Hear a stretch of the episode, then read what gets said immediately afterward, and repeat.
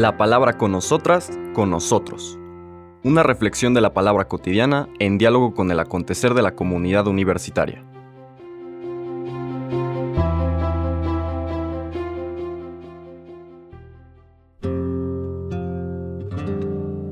Hola, buenos días. Bienvenidas, bienvenidos a la palabra con nosotras, con nosotros. Hoy lunes 10 de julio iniciamos la decimocuarta semana del tiempo ordinario con nuestra meditación del Evangelio de San Mateo que nos sigue acompañando.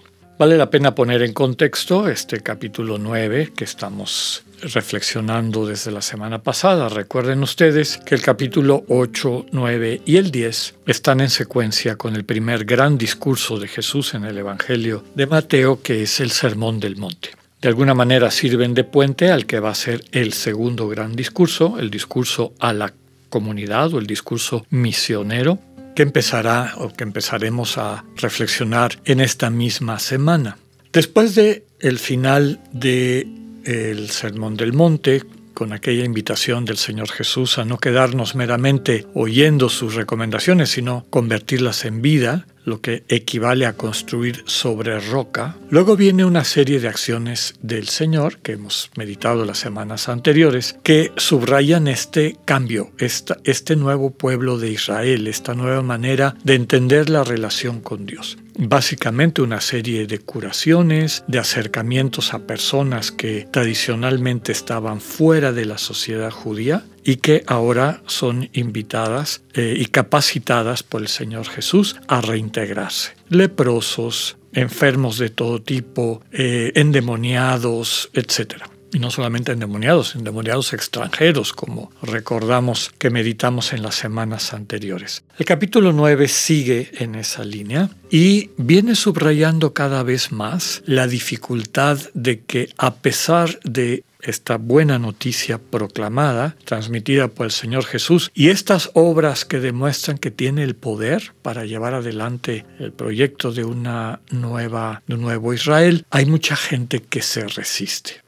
Entonces, a la par de estas obras o acciones que demuestran que esa ley transmitida, esa nueva ley transmitida en el Sermón del Monte ya está actuando y ya está teniendo estos frutos positivos, vemos a la par una, digamos, especie de rechazo, de duda. Esa fue la lectura del eh, sábado pasado que no escuchamos porque tenemos el podcast de lunes a viernes, pero es aquel texto en el que los seguidores de los fariseos y de Juan el Bautista se acercan a Jesús y le dicen, ¿por qué tus discípulos no ayunan como nosotros? Y el Señor les responde eh, subrayando que cuando alguien está con el novio de la fiesta, pues no es tiempo de ayunar. Cuando les quiten al novio, entonces será tiempo de ayunar.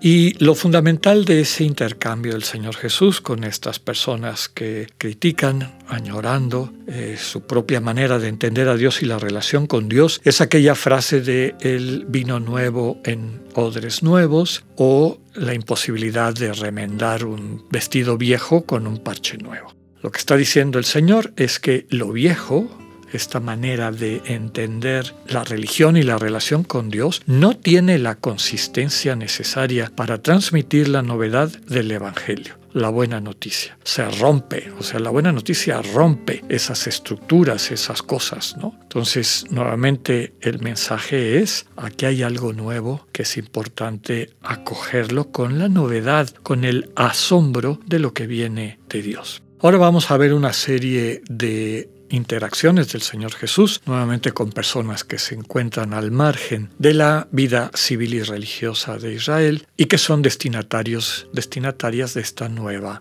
de esta buena nueva, de la buena noticia del reino. Vamos a leer el texto que sigue a esta proclamación de que necesitamos odres nuevos, una mentalidad y desde luego una manera de entender la religión totalmente distinta a la anterior, con estos versículos 18 al 26. En aquel tiempo, mientras Jesús hablaba, se le acercó un jefe de la sinagoga, se postró ante él y le dijo, Señor, mi hija acaba de morir, pero ven tú a imponerle las manos y volverá a vivir.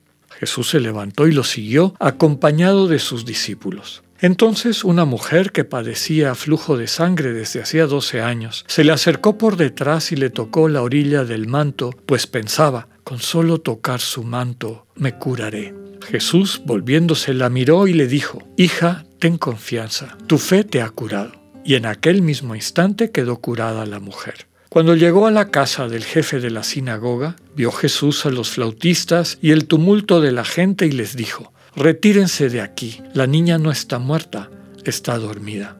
Todos se burlaron de él.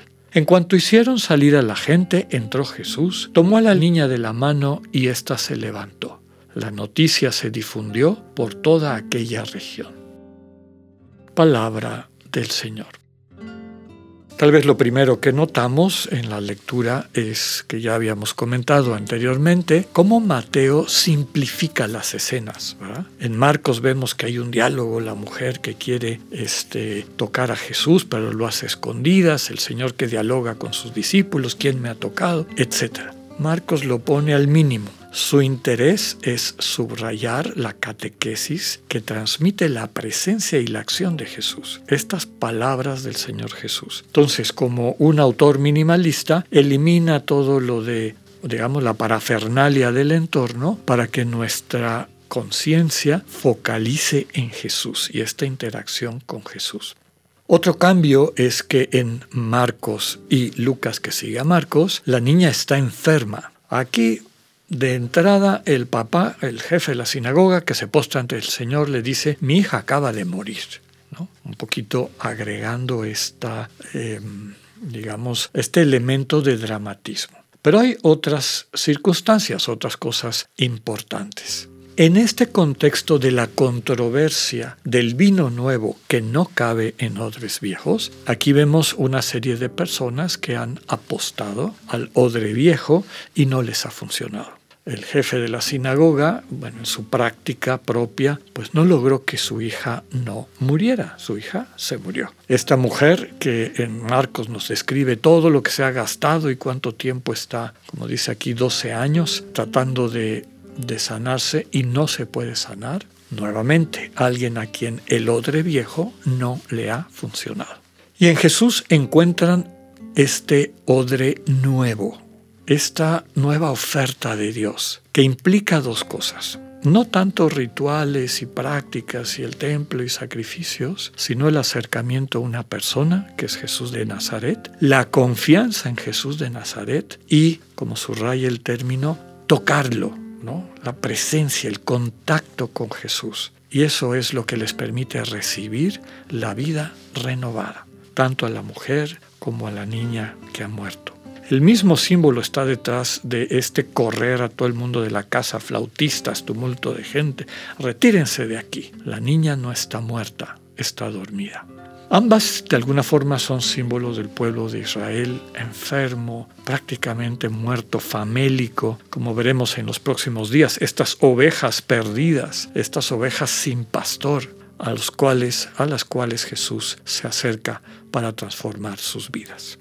Que podamos acoger el mensaje y la novedad de esta nueva nueva de esta buena noticia y dejemos muchas veces atrás los odres viejos de nuestra práctica religiosa que a lo mejor en vez de acercarnos nos separan de los referentes evangélicos. Solidaridad, amor, servicio mutuo. Que tengan un buen día, Dios con ustedes.